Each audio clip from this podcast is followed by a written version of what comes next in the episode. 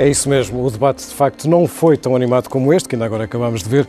Houve mais até opiniões do que factos, mas vale a pena ainda assim olhar para alguns dos factos que foram citados neste debate e medir a sua eh, veracidade. É o caso desta afirmação, a privatização do Estado, a privatização da ANA, assim é que é, lesou o Estado, disse Paulo Raimundo.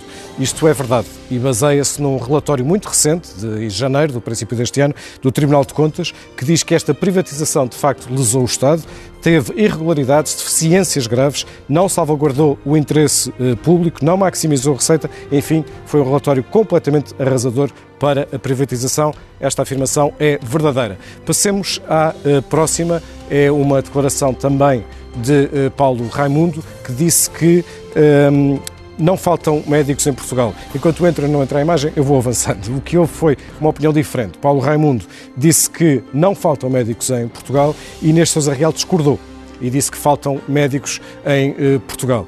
Eh, provavelmente os dois encontram-se no mesmo desfecho, que é o de que faltam médicos no SNS, não em Portugal. Onde é que estão aqui os factos? Estão nas comparações com a OCDE.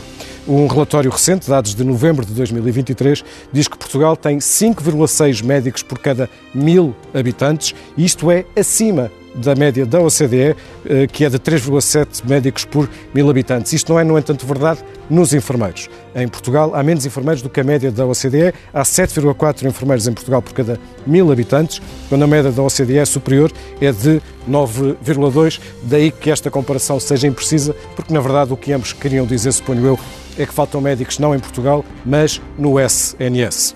Continuemos para mais uh, análise de uh, declarações ao longo deste último, deste último debate. Já agora vale a pena dizer que uh, Inês Sousa Real disse que foi o PAN que apresentou e conseguiu que fosse aprovada a Estratégia Nacional de Combate à Corrupção. Isso é uh, verdade.